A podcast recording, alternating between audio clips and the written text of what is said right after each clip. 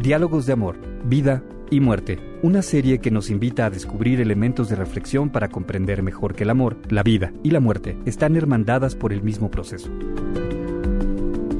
Presentada por el sacerdote jesuita Víctor Pérez Valera, quien es licenciado en Filosofía y doctor en Teología. Es catedrático de la Universidad Iberoamericana y su labor de docencia comprende temas tan diversos como antropología teológica, ética para abogados, teoría del derecho, y Filosofía del Derecho. Además es autor de una docena de libros que cubren la misma diversidad de temas. Cada semana nos compartirá una reflexión sobre amor, vida y muerte. Análisis crítico después de 10 años de la legalización de la eutanasia en Bélgica. Etienne Montero, doctor en Derecho y Filosofía y presidente del Comité Europeo de Bioética, ha escrito el libro Cita con la muerte, en donde examina con gran objetividad la legalización de la eutanasia en Bélgica. El doctor Montero, después de una acuciosa investigación, concluye que el funcionamiento de la Comisión de Control y de Evaluación de la Ley sobre la Eutanasia es un fracaso. ¿Se podría hacer un breve esbozo de las leyes sobre la eutanasia en Holanda y Bélgica?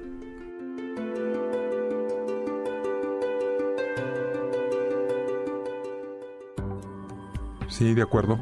En Holanda, las comisiones de control del acto eutanásico están constituidas por un jurista, un médico y un especialista en ética que deben verificar a posteriori que se hayan cumplido los criterios de rigor previstos por la ley. En cambio, la Comisión Federal Bélgica de Control y Evaluación de la Eutanasia consta de 16 miembros, 8 doctores en medicina, 4 profesores de derecho o abogados y cuatro personas relacionadas con enfermos incurables.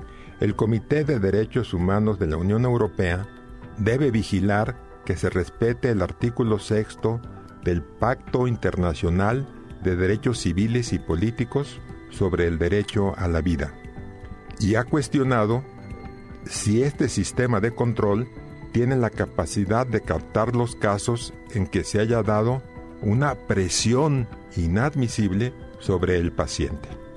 El desempeño de la comisión de control no parece que sea eficaz. Es ilusorio que un médico se autoincrimine o que declare que no consultó a un segundo médico como lo marca la ley. La comisión parece no tener una deseable tendencia neutral, ¿eh? una deseable tendencia neutral. ¿Por qué? La mayoría de sus miembros o pertenece a la asociación que promueve la eutanasia o se declaran partidarios de ella. En estos años, la Comisión de Control no transmitió ningún caso al fiscal.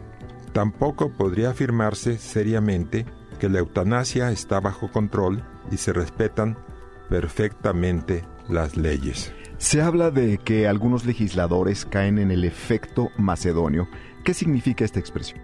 Etienne Montero manifiesta que el mismo legislador no siempre logra quedar a salvo de lo que en sociología jurídica se llama el efecto macedonio. ¿Qué es el efecto macedonio? Es aquel aspecto en que lamentablemente la tendencia a pensar y modelar una regla general, una ley general, partiendo de un caso excepcional o marginal. ¿La eutanasia deteriora la confianza en los pacientes y los médicos? Sí, el mismo autor afirma que la legalización de la eutanasia en Bélgica no reforzó, sino deterioró la confianza de los pacientes en los médicos. El Instituto Europeo de Bioética publicó un artículo que proponía la Carta de Vigilancia en el final de la vida en ella se proponía ayudar a las personas de la tercera edad o muy enfermas a tomar la decisión de rechazar tanto el encarnizamiento terapéutico como la eutanasia. ¿Los cuidados paliativos para controlar el dolor podrían incluir la sedación? Sí, lo vamos a explicar a continuación, pero antes conviene advertir que continuamente surgen nuevas terapias para combatir el dolor físico y el sufrimiento psicológico. El psiquiatra canadiense Harvey Chochonov ha elaborado un modelo de psicoterapia contra la desesperación y la depresión, conocido como Dignity Therapy.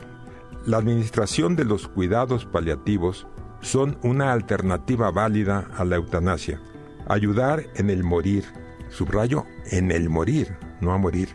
Ayudar en el morir es ética y jurídicamente no solo aceptable, sino recomendable.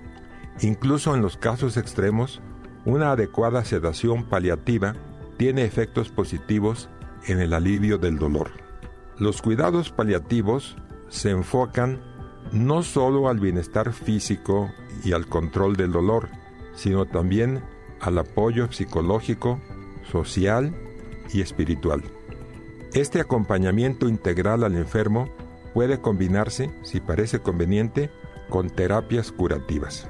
En algunas ocasiones puede ser razonable una sedación reversible e intermitente, es decir, se alternan periodos de inconsciencia con periodos de lucidez. La sedación continua se puede dar en la fase agónica hasta que el fallecimiento sea causado por la misma enfermedad. En casos muy dramáticos se puede utilizar una sedación de urgencia. En la sedación no se aconseja utilizar opiáceos, sino benzodiazepinas en dosis adecuadas, según la gravedad de los síntomas y la tolerancia del paciente. La sedación se distingue de la eutanasia en tres aspectos, la intención, el proceso y el resultado. En caso de la sedación, la intención es aliviar el dolor y los síntomas refractarios, Síntomas refractarios son aquellos que no pueden controlar adecuadamente los tratamientos disponibles. El proceso implica dosificar cuidadosamente los fármacos y el resultado esperado es el alivio de los síntomas más complejos. La legislación belga distingue entre la sedación y la eutanasia. Solo esta, la eutanasia, es objeto de una declaración ante la Comisión Federal de Control. Con respecto a los médicos que realizan la eutanasia, ¿cumplen con las normas legales? Etienne Montero concluye que la experiencia belga muestra que es prácticamente imposible establecer límites suficientes y garantizar su respeto. Una vez despenalizada la eutanasia, resulta ilusorio pretender controlar su práctica. Es conveniente enunciar uno entre varios abusos que pueden darse en la práctica de la eutanasia. Por ejemplo, aunque la ley bélgica declara que la eutanasia debe ser administrada por un médico, en no pocos casos, estos delegan la tarea a las enfermeras o a enfermeros. Ante esto, la Asociación Flamenca de Enfermeros protestó severamente y declaró que ellos ya no quieren administrar con sus manos ninguna forma de eutanasia.